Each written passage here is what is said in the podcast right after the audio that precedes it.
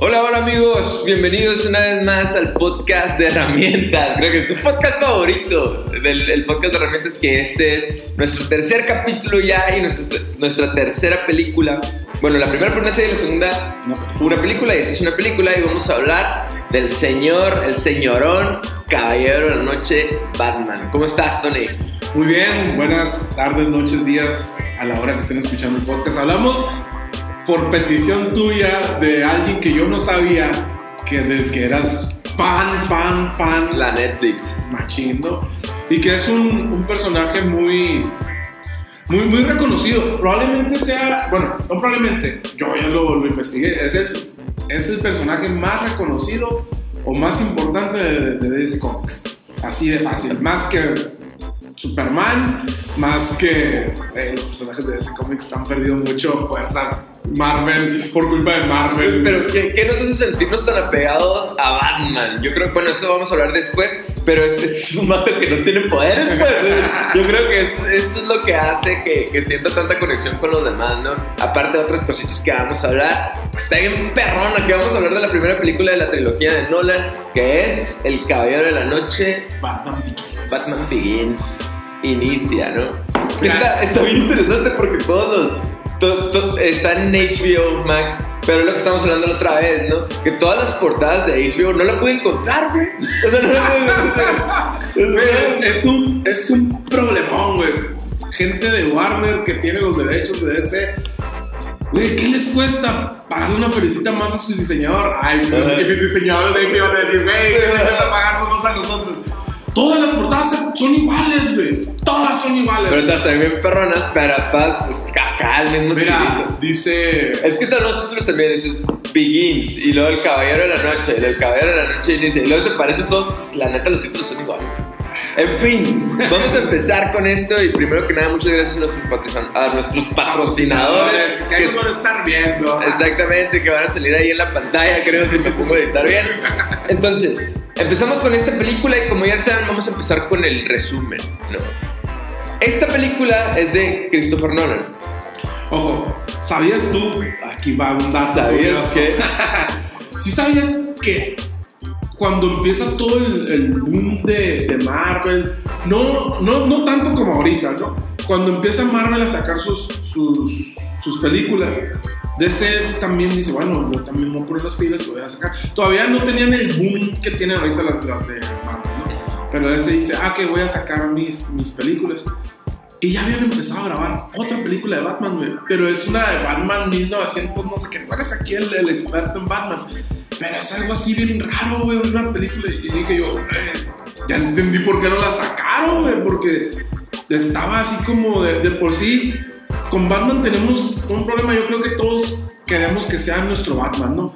Por ejemplo, mi Batman es Batman Return o Batman Forever, ¿no? este, entonces esos son mis Batman, güey, y yo quiero que todos se parezcan a esos Batman. Y, y si, hubieran, y si hubieran sacado ese Batman, que ni siquiera recuerdo que era como de un universo alternativo, una madre así, hubiera quedado medio raro. Pero bueno, ahora sí, que a ti te toca sí, eh, eh, iba a ver otra película, otra película de Batman por ahí, Sí, lo no. pueden googlear. Pero la verdad, vamos a empezar con esta película que para mí en lo personal es una de las más fregonas porque te explica por qué Batman es Batman y por qué hace lo que hace, ¿no? Hasta el símbolo de Batman le dan sentido, pues. Porque eso está bien fregón. Bueno, pues esta película, así resumido rapidito para poder hablar de temas un poquito, ya saben, de psicología y, y un poquito acerca de cómo conecta con la gente a través de la mercadotecnia y todas esas cosas que quieren saber. Eh, vamos a resumir un poquito la película. Si no la han visto, vayan a verla. Y spoiler alert, que es de un chorro esta película. No estamos hablando de cosas nuevas. ¿no? Güey, luego ya, hay una serie de Batman desde los 70. como que, ah, no, Spoiler alert. Eh, esta película inicia con un Bruce Wayne en la cárcel, ¿no? O sea, donde es, esta persona todavía no sabes quién es y entre el- la, el- la historia de la actualidad y flashbacks del pasado te van platicando un poquito la historia del pasado, ¿no? En sí, en sí, en la actualidad sale que está en la cárcel, ahorita vamos a explicar por qué, pero en los flashbacks vas viendo un Bruce Wayne niño, ¿sí? Que está jugando con una de sus amiguitas. Que en- eh, es- hay una escena muy significativa donde cae un pozo y se encuentra con un montón de murciélagos, ¿no? Y ahí empieza a tomar él un miedo a los murciélagos, es un miedo irracional y después vamos a hablar de las fobias, ¿no? Porque yo creo que esta película habla mucho acerca del miedo. Sí. Conforme va avanzando la película te vas dando cuenta del origen del trauma de Batman, que eh, él y su, y su mamá y su papá van a una ópera, ¿no? Entonces a Batman le empieza a dar miedo estar ahí, ¿no? Empieza a relacionar el, el miedo que él tiene y lo asocia y le dice a su papá que se quiere ir de ahí, ¿sí? Y al salir te das cuenta que al parecer salen como por la parte de atrás, porque vamos a poner en contexto de que ellos son de mucho dinero, Ajá. son de muchísimo dinero en la ciudad gótica y salen por la parte de atrás. Sí, de hecho el papá de Batman es como el que está mejorando toda la ciudad, ¿no? Crea el tren que atraviesa la ciudad, empieza a generar como recursos para que la ciudad salga, vaya saliendo adelante. Entonces al salir te das cuenta que llega una persona que se llama Chill y este es un ladrón, ¿no? Es un ladrón, güey. o sea, de aquí del Infonavit. ¿no? De- Me, me encanta, güey, que sabes hasta cómo se llama. El, el vato que mató el papá de Batman. Para Sí, sí. todos nosotros es el güey que mató el papá de Batman. Sí, güey, este güey los quiere asaltar y, y, pues pasa lo que pasa, forcejean y los mata, ¿no? Mata a su papá, mata a su mamá y queda el pequeño Bruce Wayne traumado, ¿no? Y aparte culpabilizándose porque por el, él haber tenido miedo en la ópera, eh, matan a sus padres, ¿no? Entonces ya te regreses al futuro, bueno, no al futuro, al presente, y, y sale este Bruce Wayne que está como medio trastornado, eh, con, con broncas ahí emocionales, y, y al parecer va a una expedición a encontrarse con él mismo, ¿no?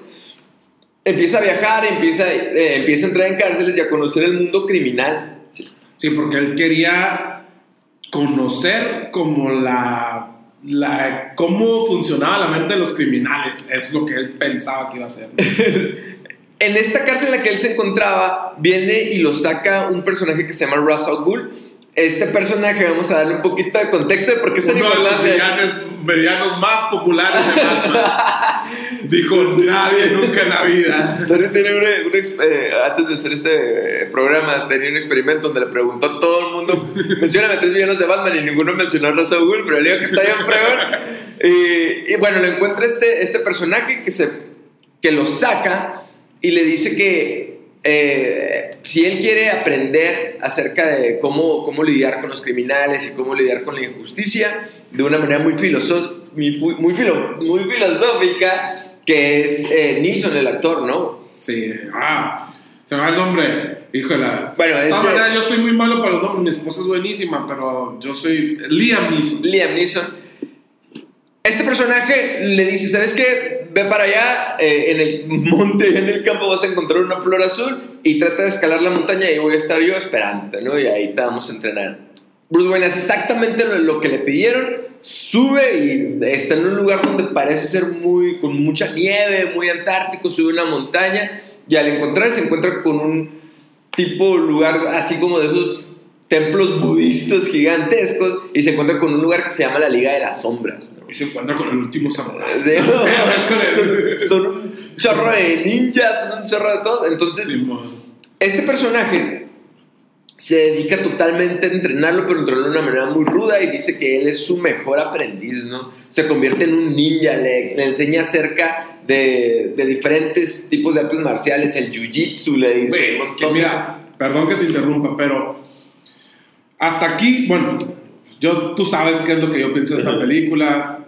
Las dos terceras partes para mí son una obra maestra, es lo más fregón de todas las películas. De, son, es la mejor película de Batman por mucho, hasta las, dos, las primeras dos terceras partes, ¿no? Hasta aquí no- nos cuentan la historia de Batman de una manera tan fregona, güey, que queda todo bien claro y empiezas a entender un montón de cosas.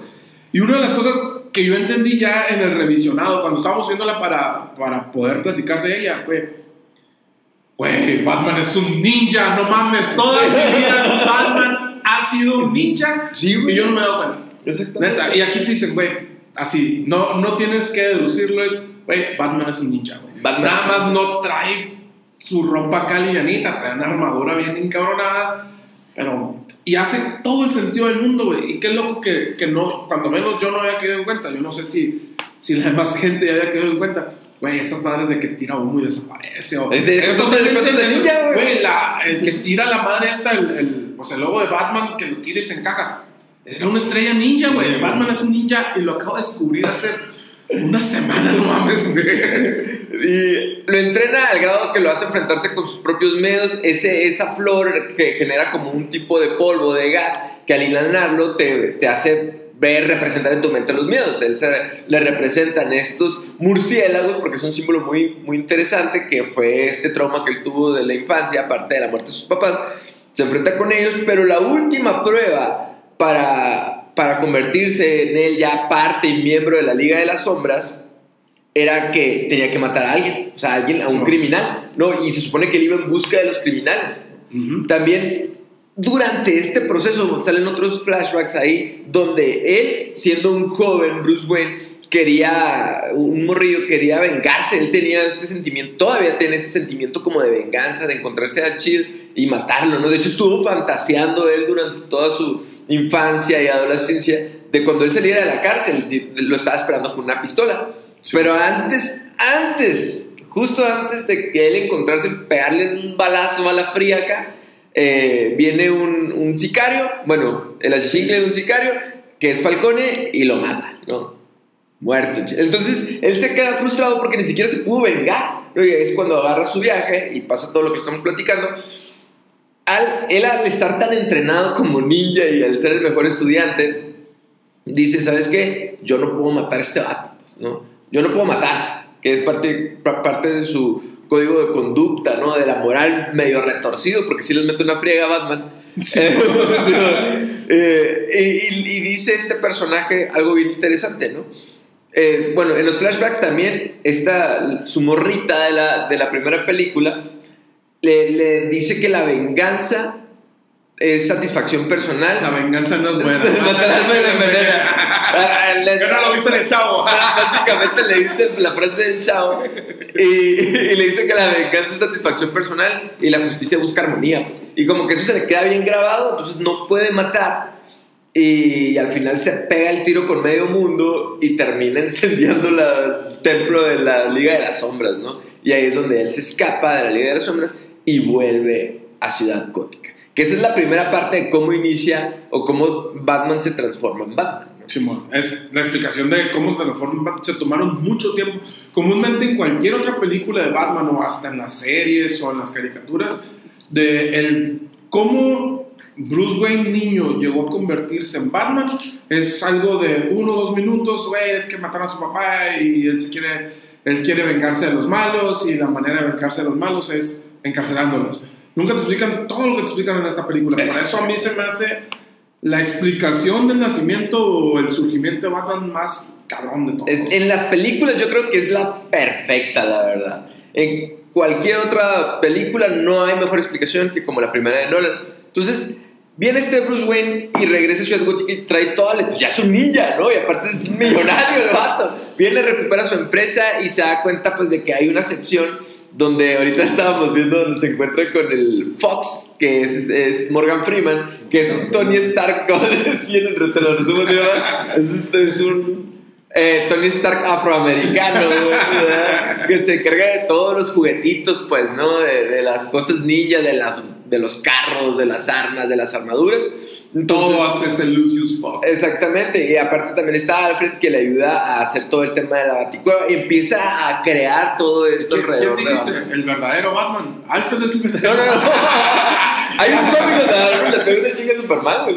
Está bien. Alfred es el verdadero Batman, güey. O sea, eh, bueno, dale. Alfred y Lucius le empiezan a ayudar así a crear esta, este armamento, esta guarida de Batman. Y él toma el símbolo del murciélago como el- su emblema, ¿no? Y dice que, por, le preguntan por qué el murciélago, y empieza a explicar. Dice, esto antes me daba miedo a mí, ahora lo voy a usar para que le dé miedo a los demás, ¿no? Entonces, y él quiere empezar a hacer eh, como que justicia en Ciudad Gótica porque te das cuenta y te explican en la serie que es una ciudad con mucha corrupción, que es con mucha violencia muy eh, amafiada, entonces él quiere venir y cambiar su ciudad, ¿no? Y pues ahí es donde entran eh, otro de los villanos favoritos de Tony, que es el espantapájaros, que es el Dr. Crane. Es el doctor de, de la el hospital de Arkham, ¿no? Que es, es el hospital psiquiátrico de Arkham. Güey, una pregunta. ¿Este es el hospital donde el Joker, de la última? Sí, ahí han ¿Es metido a todos, güey. Sí. No, Ahí es donde los han metido a todos, güey. Sí, man. Y, eh, entonces, pero nada más perrón. que este doctor también está malito, ¿no? Sí, hubiera estado bien perrón que hubiera habido, pues igual y no sabían cómo iban a hacer la segunda, ¿no? Que cuando se escapan, ya me voy adelantando la trama, cuando se escapan los reos, hubiera salido el Joker. Ah, está bien. Perroncísimo hubiera estado. Entonces, este doctor utiliza también una máscara, o sea, hace experimentos con humanos y usa una máscara y tira un gas que también te hace representar tus miedos, ¿no? En fin, el doctor lo que este quiere, quiere causar un caos en Gótica, pero todavía no sabes cuál es el objetivo principal de este doctor. Quiere causar un, un caos en, en Gótica usando este suero o este polvo que ellos tienen para meterlo en los drenajes de Gótica, explotarlo y que, o bueno, perdón, eh, Vaporizarlo. evaporizarlo y que toda la ciudad se llene de este humo para que se maten entre ellos, ¿no? Generar los miedos más grandes entre ellos, se maten entre ellos. Entonces, al final te das cuenta, resumiendo así rapidísimo, que el doctor no era el autor intelectual de esta villanía, ¿no? Ay, qué plot twist, o cosas así. Exactamente. Que cuando se quema la casa de las sombras, no se muere el señor Ra's al Ghul, sino vive eh, este personaje y es el verdadero autor intelectual. ¿Por qué? Porque la Liga de las Sombras, lo voy a empezar a explicar desde ahorita, aunque suena Hilton. La Liga de las No, Sombras es, es una organización, se supone que mundial, secreta, ¿no? Antigua, que se dedicaba a derrocar civilizaciones que ya estaban corrompidas, ¿no? Entonces, al, al hacer este tipo de cosas, pues Gótica ya era una ciudad demasiado corrompida, ¿no? Ya demasiado co- corrupta. Entonces, la Liga de las Sombras le ponen los ojos y escogen a Bruce Wayne, no lo escogen nomás porque sí, o sea, no lo buscan nomás porque sí, de hecho lo eligen en el momento correcto. ¿Para qué? Para utilizar su poder eh, político, económico y aparte convertirlo en ninja para destruir la ciudad. Pero al final de cuentas, eh, Bruce no entra en este sistema moral Ujú. y, y se rehúsa y él quiere salvar a, a Ciudad Gótica, ¿no? Entonces, y ahí es donde pues pasa toda la acción y los mata, ya, fin. ¿verdad? Bueno, no los mata porque Batman no puede matar, ¿verdad? Entonces, básicamente esto es, nos queremos poner a hablar así de estos temas tan importantes que nosotros Pero vemos no en- nos hagas trampa. ¿Cómo, cómo elimina a cada villano? Bueno, bueno, pero primero al, al espantapájaros hay una sección de la ciudad donde sí tienden a evaporar este humo y la gente se pone bien loquita porque trae mucho miedo y ese tipo de cosas. Y viene el, el doctor eh, Crane así en su caballo y no lo matan, ¿verdad? Y ni siquiera fue Batman, fue la morrita de Batman, le tira con unas- Joffrey. con, con esas pistolas como de que te electrocutan de los Sí, policías. Ya lo electrocutan y ya se lo lleva el caballo. Ahí se acabó. No el se señor no- muere. no se muere. Se lo lleva un caballo. Eh, Se lo llevó el caballo. Y luego de- después también, cuando viene este señor que es el Russell Bull, él eh, se pega, eh, está el tren de- que hizo su papá y ahí se están pegando el tiro porque están a punto de levantar y destruir toda la ciudad con ese artefacto que habían robado y creado. Y pues Batman los interrumpe y Bull muere en el tren mientras iba acá, ¿no? Muy heroicamente y explota el tren y todo. Y así se acabó. La primera Una pelea. Sí, porque realmente lo más, para mí lo más importante sí es la primera parte. O sea, lo que te explican de Ciudad Gótica, lo que te explican de Bruce Wayne, del miedo de Batman, del símbolo, de los personajes. De ahí los villanos, pues ah, sí, ya sé. No, no. Mira. Bueno, Ba- Batman Begins es, es una película. Yo te, yo te he dicho varias veces, así como. Este Batman con el villano de, de la segunda, güey. del- Con el Joker, güey. De El la Guasón. segunda. O el guasón de la segunda. Hubiera sido perfecta, güey. ¿Cuál, cuál es mi problema? Es de que. Sí, tú, tú la otra vez me explicabas toda esta onda de la. ¿Cómo se llama? La Liga de las Sombras. La Liga de las Sombras, que Russell Bull es. Es inmortal. Güey, Tiene un pozo de inmortalidad. ni siquiera puedo memorizarme bien el nombre de ese villano, güey. Eh, en ningún momento de, de esta película nos explican qué fregados es la Liga de las Sombras, güey. Bien, güey. No nos explican quién es el espantapájaro de ninguna manera, güey. Entonces, no podemos llegar a una película, güey. Es, es como. Tienen que hacer la tarea para venir a ver esta película para que la. Güey, estás loco, güey. Tienes, explícame perdido una vez. Dime un cachito, mencióname algo para entender qué, qué es esto o por qué es tan importante. Tú me decías, güey, es que son dos supervillanos. Es que son dos supervillanos y aparte están eh, perfectamente seleccionados para esta película, güey. Ahorita para los fans, güey. Para los. No los fans, güey. Para los hiperfans de Batman, güey. per- Persona que está traumadita como tú con Batman, güey. Porque ahora sí voy a hablar de mi experimento, miren. Antes de empezar el podcast, yo le. Bueno, hace como una semana yo le dije, digo, teníamos esta discusión de, güey, ¿por qué esos vatos? Por esa película, ni siquiera me acordaba quiénes eran hasta que lo volví a ver. Pues, o sea, era así como de, el güey de la máscara y el viejito de, de la otra, güey. Eh, ¿Por qué escogieron eso? Y dije, güey, tenían al pingüino, tenían a, al Joker, tenían a. A era Bane, tenían. güey, al Mr. Helado. A todos los mafiosos. Tenían un montón de villanos que son icónicos de Batman, güey. Y escogen a dos personas que el 90%, güey, del y 90% comprobado, ¿eh? de las personas comunes y corrientes, de las personas de a pie que conocemos lo, lo que una persona regularmente conoce a Batman, ni siquiera sabemos de su existencia, güey. No, no. Ahorita, antes de empezar el podcast, dije, espera, me voy a preguntar, le hice una pregunta más o menos como a un cierto número de personas y le dije, mencióname tres villanos de Batman. El número uno fue el Joker, que por cierto, el nombre de Guasón está pasadísimo de lanza, el que lo tradujo hizo Se pasa. que creo que es un, era un comediante mexicano, no, no recuerdo exactamente quién fue. Este, el primero es el Joker. El primero que todo el mundo tiene, pero ¿por qué, güey? Porque las películas, la película del Joker, güey, tiene como mucha presencia ahorita en la cabeza de, la- de las personas, Exacto. ¿no? El primero es el Joker, güey. El segundo, el pingüino. Y el tercero, estábamos entre, me mencionaron, "Güey, es que el que me menciona una hiedra venenosa, antes que el espantapájaro, que Russell Goulet te dice mucho, güey. El señor helado, el, el Mr. Freeze, ¿cómo se llama? Sí, es- Eh, me mencionaron a, Bane, me mencionaron a. ¿A quién nos mencionaron? Al acertijo, güey.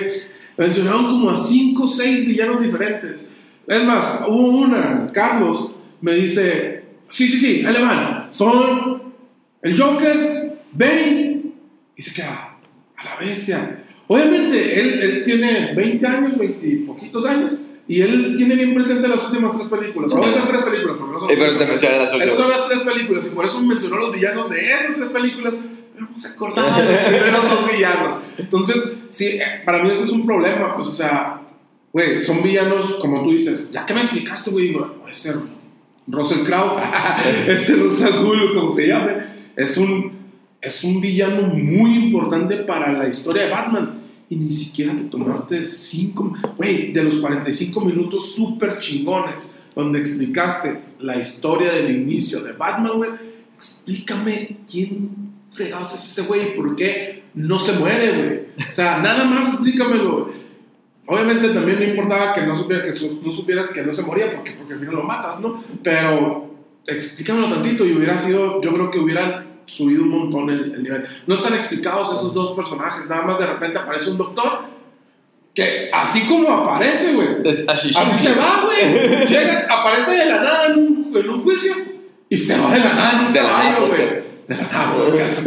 Este, y Rosa Wood, sí, güey, al principio es una, una persona súper importante, súper buena onda y que ayuda a Batman y de repente, güey, es el más malo de todos, ¿no? Y que al final en la tercera película todavía lo vuelven a mencionar. Pues es que no es, no es malo. Ahorita vamos a hablar, por ejemplo, primero, los villanos de Batman. Ah, sí, miren, por favor, por, ayúdenos. ¿Cuáles son los tres villanos que más conocen de Batman? Así, porque quiero, quiero demostrar mi teoría, que ya está más que demostrada, pero la quiero súper demostrar. Hablando de los villanos de Batman, pues están estos dos y vamos a explicarles un poquito. Está Ra's al Ghul, que es el líder de la Liga de las Sombras.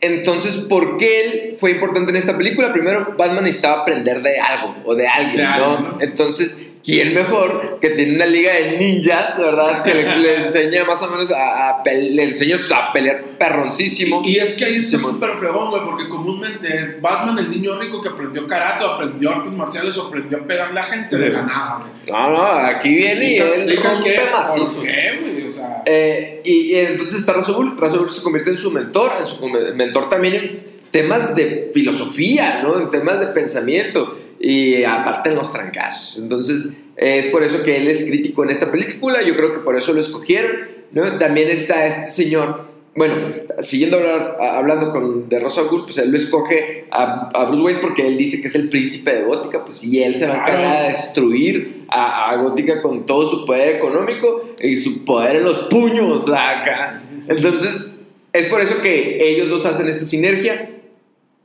Pero al final de cuentas, como tú dices, no, no se convierte de bueno a malo. O sea, realmente siempre tuvo la, el- la misma conciencia. O sea, él pensaba, Ghul piensa que está haciendo bien al destruir una ciudad que ya está corrupta, aunque se tenga que llevar inocentes. sí, es una de- especie de, de Sodoma y Gomorra. Ándale. Entonces es, vamos a destruir a esta ciudad que está podrida. Que una vez platicando, el- hablábamos de que Ciudad Gótica era la representación como el, el Nueva York de los 60, Sí. 70 más que nada, ¿no? Que era un desastre y, y como, bueno, no sirve, el- lo destruimos. Ese era el pensamiento de, de la liga. Y ahora es una representación del sistema legal de México.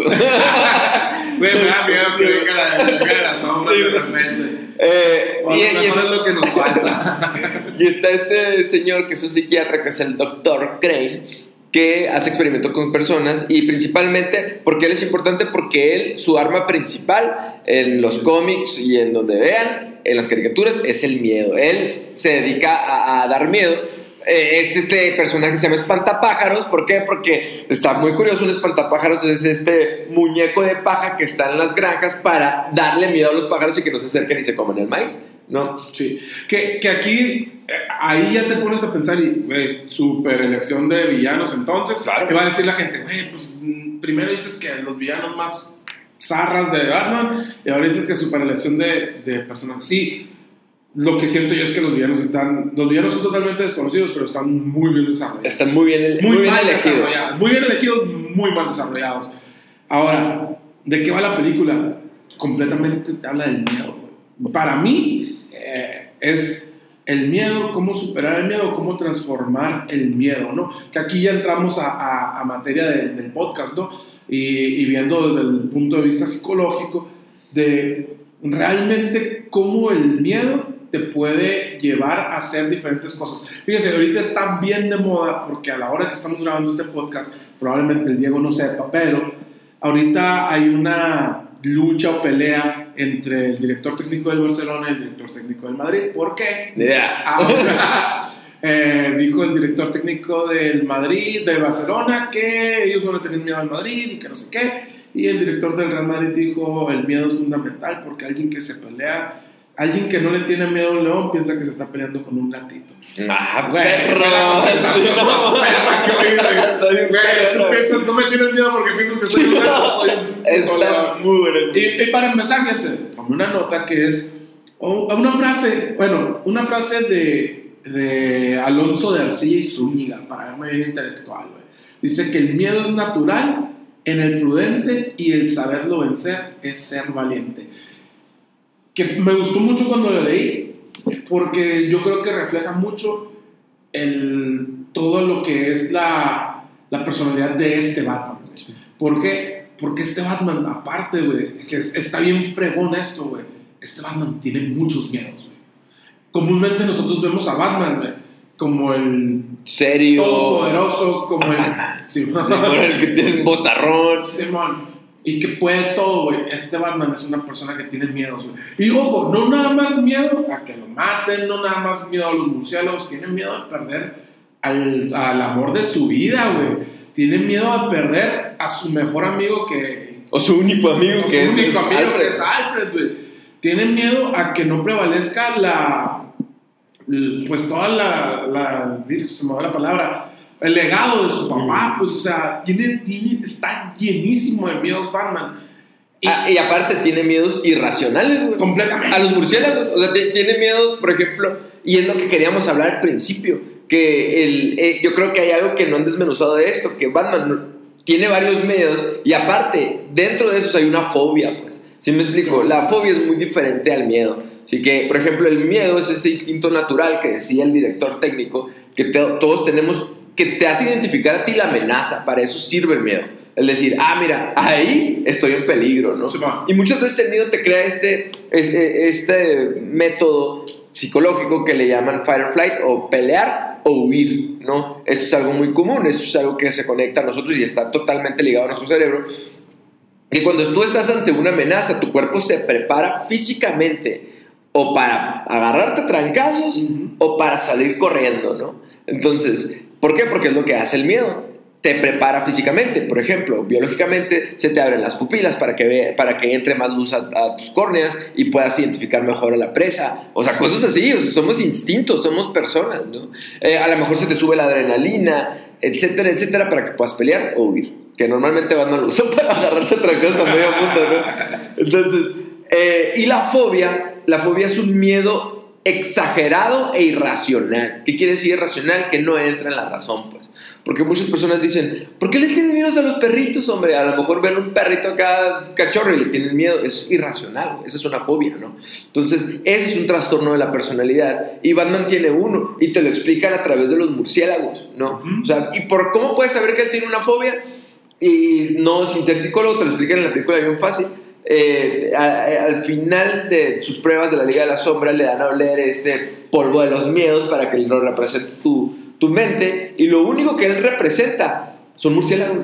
¿no? Entonces él te das cuenta que él tiene un miedo irracional a los murciélagos. ¿Por qué? Por el accidente que él tuvo al caerse al pozo cuando estaba niño. Y eso se me hace una genialidad, güey. ¿Por qué? Porque ya le dan un sentido al murciélago, al murciélago porque lo usan. Y ya es cuando les decimos que en este caso Bruce Wayne dice, voy a usar esto porque esto antes me daba miedo a mí, ahora yo lo voy a dar a los demás eh, Bull también le hizo una frase bien interesante aquí, que es, para dominar los miedos ajenos, primero hay que vencer los propios. Ah, perrito, ¿no? Entonces, y ahí es donde, donde él se da cuenta que toda la película de eso se trata, pues, de enfrentar miedos, ¿no? También está como que está, eh, es el miedo versus la, bueno, el miedo y la fobia y, y el cómo enfrentarlos, pero también está el tema de la justicia y la venganza, ¿no? Que, que, ahorita vamos a hablar un poquito de eso. Pero, por ejemplo, en el tema del miedo y la fobia, en, terapia básicamente es lo que te enseñan, ¿no? Hay algo que se llama, eh, bueno, haz de cuenta que te están exponiendo, exposición gradual, pues, ¿verdad? Ante, las fobias, por ejemplo, de decir, bueno, pues primero eh, te vamos a enseñar a lo que le tienes fobia en una foto. Y a lo mejor poco a poco te lo vas a ir acercando hasta que te des cuenta de que es irracional, pues, de que no tiene sentido que sientas tanta amenaza y tanto pavor. Entonces, lo que hace Batman es básicamente algo parecido, ¿no? Que es enfrentarse. Llega un momento donde hasta está lleno de, de, murciélagos. donde él los lleva. Ajá, exactamente. Él los, los controla, ¿verdad? Como que tiene algo para controlarlos y los, los pone en la parte final. Spoiler alert. y, y te das cuenta que él busca intencionalmente enfrentarse a esos miedos, tanto irracionales como los miedos reales que tiene. Pero, por ejemplo, en este caso, a la fobia. La fobia, como dices, es muy diferente al miedo, ¿no? Yo creo que la única fobia que tenía, y no estoy tan seguro que haya sido fobia, te lo dice alguien que realmente tiene una fobia. este. Ah, te explico, mi fobia son las serpientes, güey. Completamente, güey. Verás, me encanta Harry Potter y, era muy difícil ver Harry Potter a mí cuando salían a Gini, güey. Mm. Es así como, yo no las puedo ver ni en la televisión, no las puedo ver de lejos en ningún, de ninguna manera, güey. Así como, ah, la bestia, veo una y, me quedo helado, güey. Es, bien, es bien, loco, o sea, eh, y por eso digo, o sea, entiendo completamente, pero yo no siento que haya sido una fobia. Bueno, es que tú eres aquí el, el experto. ¿Por qué? Porque él, yo entiendo la fobia como eso, güey. A mí dime, tráeme una víbora y yo quiero correr, güey, no quiero acercarme, no las puedo ni ver. Y él se acercaba cada vez más. Entiendo que es lo que tú dices, ¿no? O sea, tiene que ser algo gradual para que lo vaya superando. No sé si la fobia se puede, se puede superar. Pues, es que tal vez tú hablándolo desde tu sesgo cognitivo, o sea, desde tu percepción personal, Explicando dices, que es eh, el sesgo eh, tú, tú en el fondo me estás diciendo, yo no me voy a atrever a, yo no me voy a atrever a acercarme a una víbora, ni siquiera lo voy a intentar. ¿Sabes No, cómo? es que- Desde- bueno, ¿Por qué? Porque le estás hablando desde tu trinchera, pero por ejemplo en este caso Batman está muy interesado en hacerlo, pero lo- la explicación es, aquí es que las fobias sí se pueden vencer. Que no te quieras atrever, ese es otro rollo. Estamos en terapia aquí, ¿vale? A ver.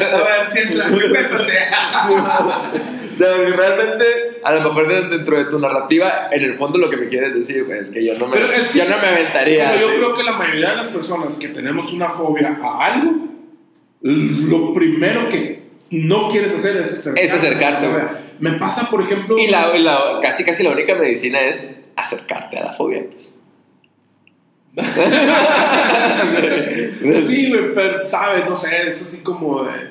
eh, Es, se me figura que eso cae, aunque entiendo, no sé si sea parte de, de terapia o una rama. O, o algún tipo de, de experimento, no sé, güey. O de solución psicológica para liberarte de fobias, güey.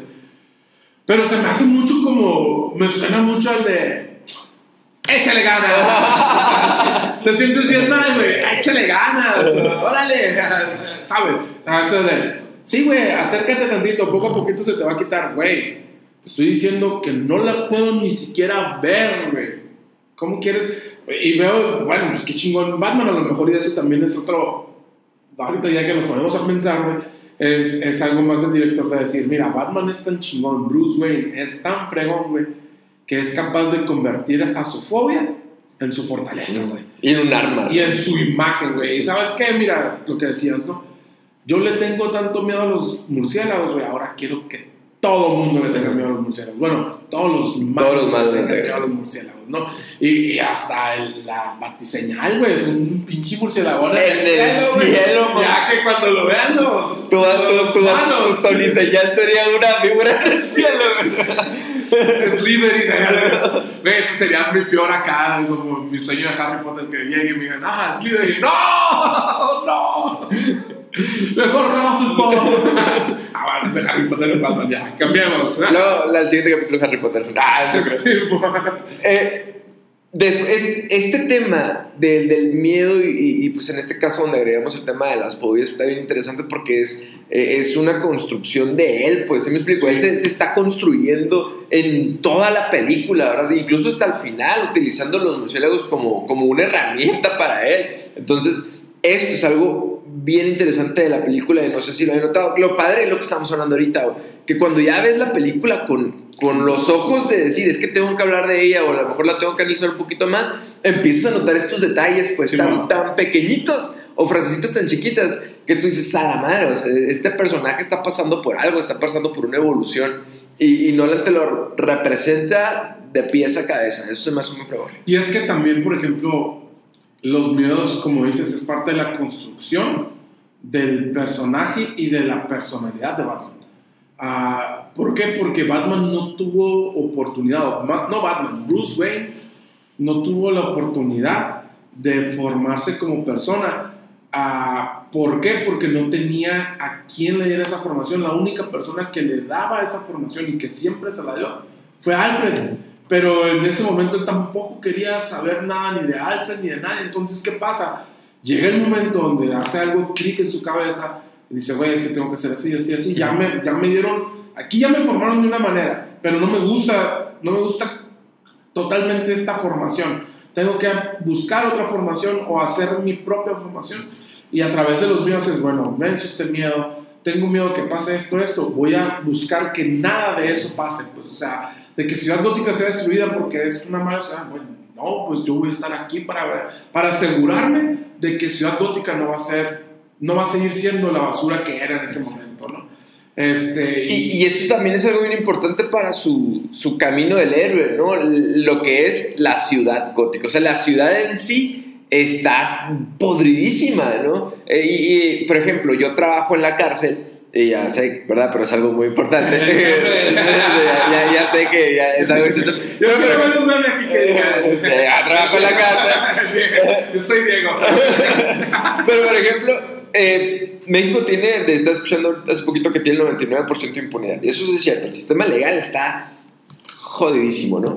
Entonces hay, hay muchos inocentes en la cárcel y hay muchas personas y es donde vamos a empezar a brincar este tema con este sentimiento de venganza. Venganza hacia las personas que los pusieron ahí injustamente, venganza hasta sus propios abogados, venganza hacia jueces, ¿no? Y, y, te das cuenta de que a lo mejor no estamos formando ningún Batman por ahí, pero sí está este sentimiento de, arrebatarse, de, salir y, y, explotar, ¿no? Y hacer algo. No, pero de todas maneras, tú dices, no estamos generando ningún Batman, no porque no veamos a alguien con su traje de superhéroe o algo así, pero hay ejemplos muy claros de ex militares o de personas, bueno, no te vayas muy lejos, las famosas autodefensas, pues, o sea, aunque, bueno, no nos vamos a meter mucho en, en política. Tema, sí, porque es un broncón de, sí, al final eran parte de, de bueno, lo que sea, pero las autodefensas de personas que en teoría son personas uh, que son del pueblo, el mismo pueblo que se armó para Queriendo defenderse defender de, de, de, los malos, vamos a decirlo de alguna manera, ¿no? Entonces, esos son un, nuestro Batman mexicano. Sí, y, y el Batman al decir, bueno, si recurro, o sea, te das cuenta de a, aún así muchas veces teniendo tanto dinero como lo tiene Batman, no puedes cambiar la ciudad. Entonces, eh, tuvo él, a lo mejor, o él sintió que tuvo que cruzar la línea para poder hacer una, una, verdadera justicia. ¿Por qué? Porque a lo mejor el dinero paga jueces o el dinero paga abogados o el dinero y termina siendo una ciudad más corruptible, pues, ¿no? Entonces, eh, esta parte es bien interesante. ¿Por qué? Porque la misma ciudad obliga a, a, que exista un Batman, pero eh, el otro día estaba leyendo también de que Batman a, de, de, cierta manera crea a que existan villanos como Batman, pues. Al final de la película le, es le lo que dicen, te iba a pues, decir, lo que, lo que dicen al final es así como de, mira, hay que prepararnos. Bueno, no sé, dígalo tú si quieres. Sí, sí, no. no lo vas a decir. Dilo, dilo, dilo, ya, ya estás, amigo. Hay que prepararnos porque así como llegó a un super agente o una super persona para resolver esto, los villanos también van a superarse. Sí. Y va a haber super villanos, güey. Entonces, ¿y, y qué pasa? Una cartita del Joker, güey. Saliéndose de arco. Teníamos un güey que echaba ganas y ahora vamos a tener un maniático, depresivo, Y, y está mortal. súper interesante. Le dice algo así como: si ya tenemos trajes a prueba de balas, va a haber Balas balas, poderosas. más poderosas, más fuertes. Entonces, y como que se crea este círculo vicioso, y eso es algo bien interesante, pues. Entonces, de cierta manera, como que la ciudad también genera el contexto para que se creen personajes que quieran hacer justicia de esa manera. Y te lo digo, no está tan alejado de la realidad eh, que existan personas dentro de una prisión queriendo salir, o sea, con este sentimiento de injusticia y de venganza.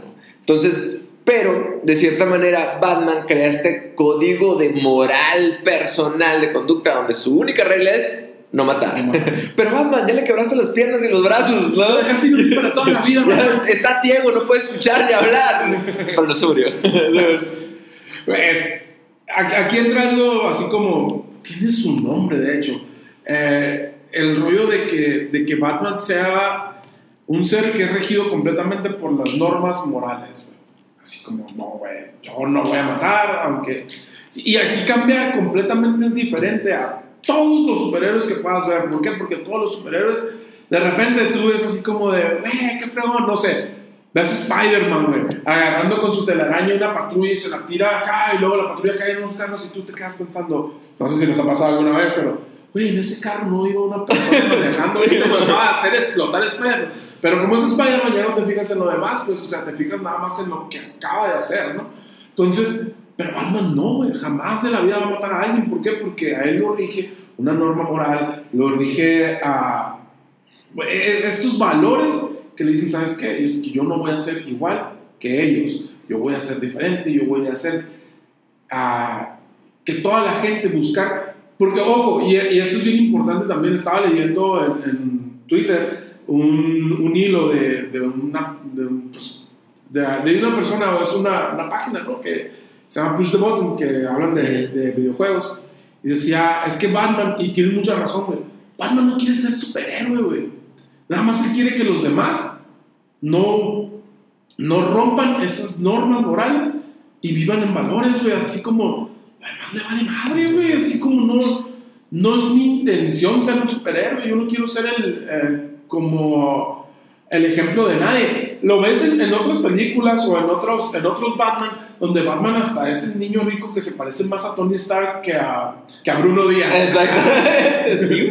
Entonces, pero, pero es bien curado. ¿Por qué? Porque aquí es donde también entran un montón de cosas, o entra también lo que dices tú ahorita, ¿no? De, nos podemos identificar mucho con Batman, porque Batman, una, su intención no es ser superhéroe, su intención no es el ser el, el, el, bonito o el bueno de la película, su intención es que todos hagan bien las cosas y no tiene superpoderes. Güey.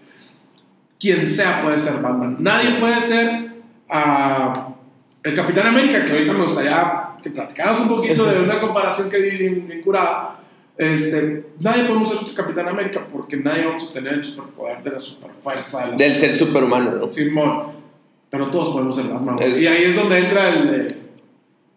Sí, sí yo, yo, creo que por eso él tiene tanto apego con el público, aparte de que como que él siempre, siempre se le nota o hace que se le note que él tiene broncas, no, él tiene, él tiene pedos, o sea, es el vato más serio, es el vato más reservado, lo único que tiene es el poder del capitalismo, así realmente, ¿no? y, y, realmente se nota que él, él trae broncas, pues, y, y sale muy, muy representado en, en, muchas películas, pues que él es el. Es, no, no, es el, chistoch, el chitochito, ¿no? ¿no? O sea, realmente él es el que está en la sombra, el caballero de la noche, ¿no? Entonces, de hecho, hay un cómic que también estaba viendo hace poquito, ¿no? En sí lo, lo estaba viendo también en un video, que dice que pues, está el asilo de Arkham, ¿no? Que es el psiquiátrico. Y dice que hay, hay un, un cómic donde él ya metió a todos los villanos al, al, Ah, al Arkham, pues, y le dice, no, oye, güey pues el único loquito que queda allá afuera Eres tú, rompiendo madre, pues eres tú, ¿sí me explico? Entonces, pues es cierto, ¿no? Entonces a mí también me toca ir al asilo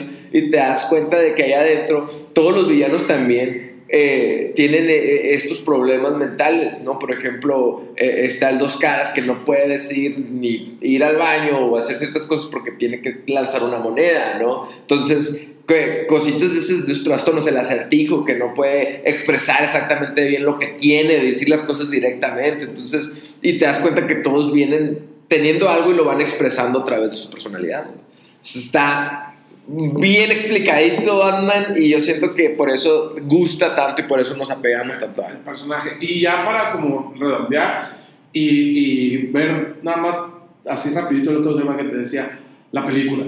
Esta película de Batman Begins te lo digo, las primeras dos terceras partes es una joya. De hecho, estaba viendo que lo mismo de siempre, Rotten Tomatoes le da un 88%, que es una calificación muy alta, y MDB le da un 8.2, güey, también para ellos son unas peliculonas, ¿no?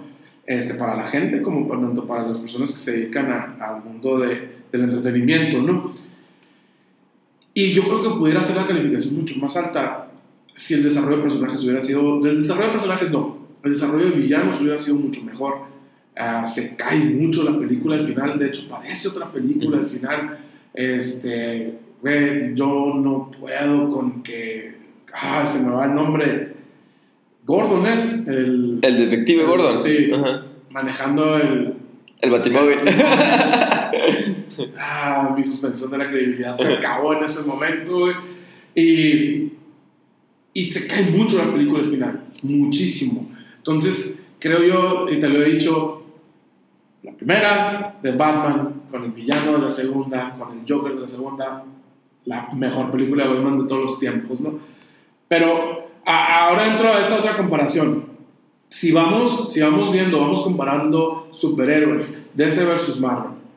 Mm. El, el, personaje más similar, bajo lo que yo pienso, de Batman o, el, o el, la contraparte de Batman de Marvel sería el Capitán América. Pero el Capitán América, aparte de ahorita, ahorita es mucho más popular el Capitán América que Batman. Por culpa de las películas de Marvel, por culpa de todo lo que han hecho. Cuando... En el universo cinematográfico, tal vez. O sea, en las películas. Sí, pues por eso, Ajá. no. Pero en la vida real, ahorita le preguntas a un morrito, güey, bueno. Viene, viene Halloween, uh-huh. lo estamos grabando antes de Halloween esto. Uh-huh. Va a salir después, pero lo estamos grabando antes de Halloween. Uh, viene Halloween, güey. Y podemos hacer otro reto. Te puedo retar a ver cuántos capitanes América vas a ver en la calle, güey? ¿Y cuántos Batman vas a ver en la calle? Eh, es más popular gracias a, obviamente gracias a, lu- a Gracias a güey. gracias al universo cinematográfico de Marvel es ahorita más popular, güey. Pero históricamente es mucho más popular Batman Ujú. que Capitán América. En mis tiempos Ujú. infantiles, cuando era un morrito, güey, Capitán América ni existía. Para empezar. Batman era el mero Chucky, güey. Pero yo creo que eso es la contraparte de Marvel para Batman, es el Capitán América. Y el Capitán América, por más que me digas, por más que lo quieran poner de que es una persona muy moral, no le llegan los talones en ese sentido a Batman. La gran diferencia es de que el Capitán América mata y Batman no mata. Para, para mí, antes de entrar ahí a, a la discusión, es como, ve, no me puedes decir que tú eres muy moral, muy de valores, ve, cuando llegas echándole bala a todo el mundo, ¿no? Pero ¿cómo, cómo ves? Para ti, en este sentido, se- son personajes son, pues, contrapuestos, son, bueno, no contrapuestos, sino son similares o no son similares Batman y Capitán América. Ya te puse a parir bate. Ah, yo, yo creo que realmente ni siquiera pensaría que son tan comparables. Por ejemplo, también, si hablamos del contexto de cómo nacieron, por ejemplo, No, no, Capitán pues, América viene, de la guerra, güey. No, de hecho no, el, el Capitán América viene, viene de la guerra, o sea, el- es un personaje veterano de la guerra, ¿no? No, pero, ojo, no, no, no, no, tampoco es. El Capitán América era un niño que al Sí, sí. mucho bullying porque era muy chiquito, porque no podía ni ir a la guerra por su físico. Es Batman no podía pelear con nadie porque no tenía nadie pues con él que lo ayudara y que lo apoyara. Yo, yo cuando menos sí creo que son comparables. Obviamente no puedes comparar, eh, si lo quieres poner así, se pareciera más Batman a, a, a Iron Man en, en otros muchos sentidos. Ah, pero en otro contexto, ¿no? Sí, En yo estoy hablando, dinero, del- yo estoy de hablando de ideología, Ajá. no en, no, por ejemplo, sí se parecen más Batman a, a Iron Man, en el sentido de que Batman tiene un chorro de gadgets que le van ayudando de cosas que tu gancho, Pero que tú tu dices que vuela y que la madre. Pero en la, en la forma ideológica, No, realmente no. Stark es Po- Porque incluso lo, lo puedes ver, por ejemplo, e incluso en la vida real, cuando lo sacaron en los cómics. A- era lo que hablamos ahorita, a Capitán América lo sacaron para que sea el mainstream, para que sea un, un símbolo del patriota, ¿no? Para que esté en, las, eh, en los botes de leche, eso es real, para que esté en las noticias. Y Batman, no, Batman. O sea, el calladito y vámonos a romper. Y, y realmente el Capitán América mucho es también mucha propaganda, güey. Porque también sale incluso en las películas de DC que sale eh, impartiéndole clases a los niños y la madre. Ese es Capitán América, ¿no? Capitán América Pero- es un símbolo patriota. Pero ¿y por qué lo hace el Capitán América el de darle clases a los niños, el de hacer... Ese ya sería una satisfacción personal, yo diría, ¿no? Porque cumplir con, con la, la política, con el No, güey, gobierno. porque él, él es totalmente, él está totalmente seguro que la forma de combatir todos los males, porque acuérdate, nace en el contexto de la Segunda Guerra Mundial, ya no estamos metiendo más con el Sí, Capitán. América que con, que con Batman, nace en el contexto de la Segunda Guerra Mundial, donde los malos son los nazis, completamente, eh, yo, yo coincido con eso, Sí. y, y los buenos somos nosotros los, los americanos, los, los gringos, yo no soy gringo, pero los gringos del ejército, pues entonces, ¿qué quiero hacer?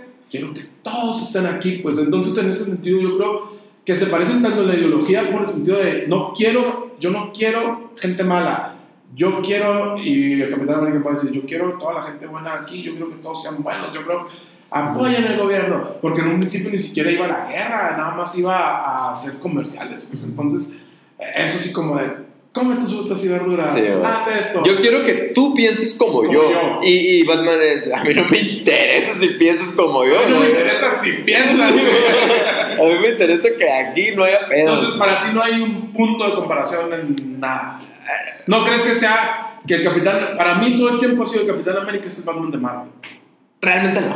La, la, la, net- la verdad, la verdad, lo dudo mucho. No lo creo. No te O sea, parece que- tu- No, no, sí, me- mi corazón. de no me deja- no te deja. Mi corazón de Ciudad Gótica no me deja ver una comparación entre Capitán América y Batman. Yo no lo veo como el Batman de, de, Marvel. de Marvel, la verdad, ¿no? Pero sí lo veo más, porque yo, yo lo siento así como que un símbolo de propaganda de patriota, de piensa como realmente ese yo creo que es el objetivo del Capitán América y Batman no, Batman es de las sombras, pues yo mi código solito, de mis trastornos y a romper, que también no está bien, ¿verdad? O sea, el, agarrar tus pedos mentales y estarlos sacando con Pero ¿y tú no ves a, a Batman como un símbolo de ciudad gótica? Claro, güey. Claro que sí. pero ¿Qué es lo diferente entre ser el símbolo de y que ser el símbolo del patriotismo gringo? Pero, por ejemplo, yo, yo lo que veo es como. Eh, Batman quiere, no quiere hacer un símbolo. No, no es como que Batman sale, hey, niños. Sino Batman, él mismo lo dice. Este murciélago es para darle miedo a los malos. Ese es el símbolo. Y el Capitán América es: yo quiero jalar a la gente que piense como yo, a los, a, los no sé, patriotas, a los americanos. Sí, sí, sí. O sea, yo creo que el símbolo o la mercadotecnia va dirigido a diferentes poblaciones, ¿no? Y me acabé café. Luego vamos a seguir con este debate, amigos. No, Ustedes qué piensan acerca de, de, estos dos superhéroes y de Batman, ¿no? No, sobre todo de Batman. Es, eh, para mí, la, la, trilogía este de Christopher, de, de, Christopher Nolan vino a refrescar también un montón la, la imagen de Batman. Porque la, la, imagen de Batman siempre ha sido muy pisoteada, la neta. La mayoría de las veces. Yo creo que nada, vean nada más lo de hoy. Pues, o sea, y estamos hablando de, días después de que se estrenó el, el nuevo tráiler. Yo, yo, no voy a, yo no voy a hatear el nuevo Batman. Eh. A mí me vale madre que haya sido es que es, un vampiro que brilla. Hace sentido que un vampiro sea Batman, güey, completamente. ¿Quién más puede ser Batman? Más que Robert Pattinson. Pero pues, la, la, neta, yo voy a tratar de quitarme todas mis ideas que tengo. Completamente. Y verla como es. Se ve bueno el tráiler, pero pues la verdad, ah. yo siento que eh, viene Christopher Nolan y la neta puso la vara. Ay, pero es que. Para que veas y, y le das toda la razón a mis palabras, a Batman ha sido muy pisoteado que te olvidas que Ben Affleck acaba de ser Batman hace Que ni lo hemos puesto en el tema, ¿no? nunca salió en colación de, del Ben Affleck de Batman. Bueno, pero viene de una serie de los 70s donde sí, es como de nichos de culto y a mucha gente le gusta porque generaba o te genera todavía algo de tu infancia, de, de, te recuerda algo de que veías a Batman de chiquito, pero ridiculizaban a Batman como no tienes una idea. Luego vino el Batman a de los 80, de finales de los 80, de mediados de los 80, donde era un Batman más serio, sí, pero luego tenías un Joker que era una combinación entre el Joker y, ah, y el espantapájaros de ahora, ¿no? De Jack Nicholson haciendo un tremendísimo Joker, pero donde se veía como hasta un poco ridículo. Como el Joker caricaturizado, pues. Sí, completamente. En la vida real. Pues, y, y luego vienen, es lo que te decía, todos tenemos nuestros Batmans, ¿no?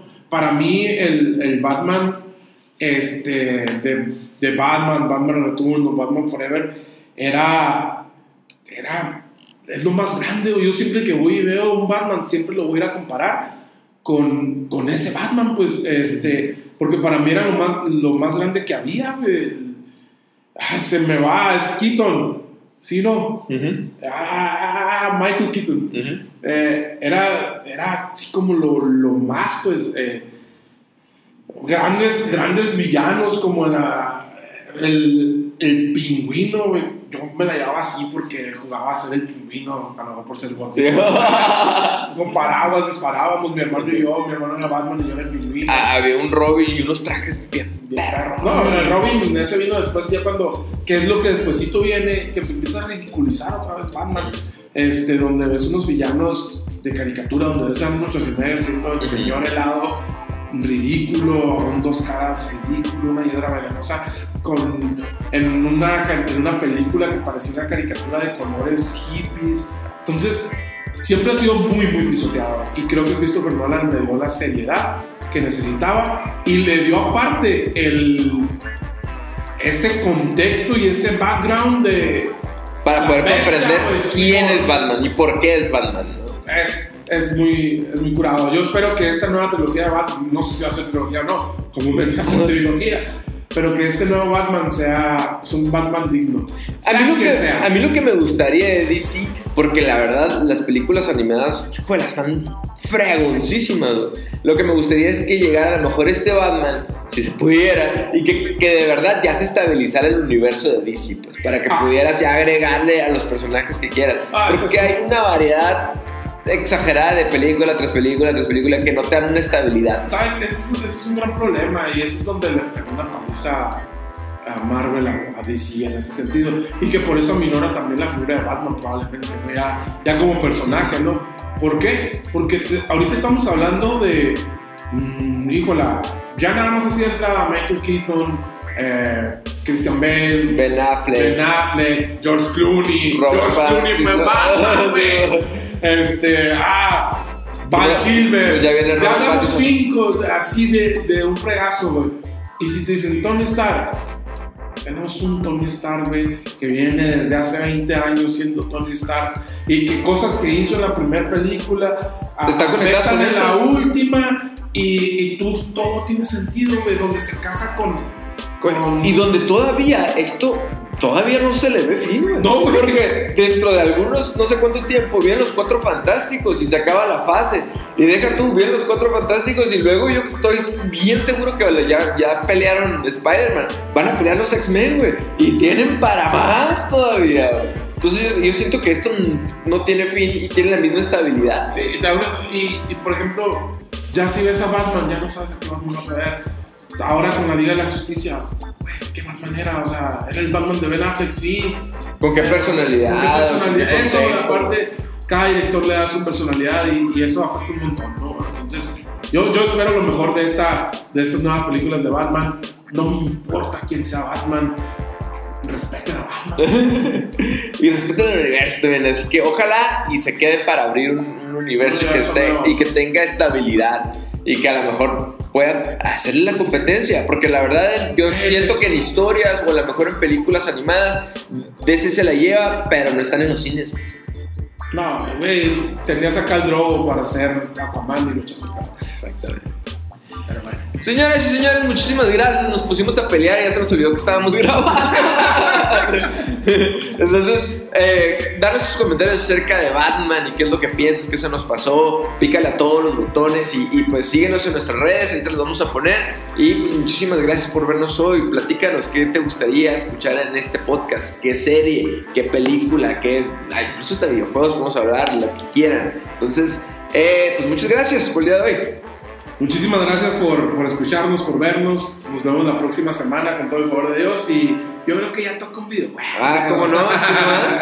Sobres, nos vemos. Muchísimas gracias. Gracias. Ay. Adiós.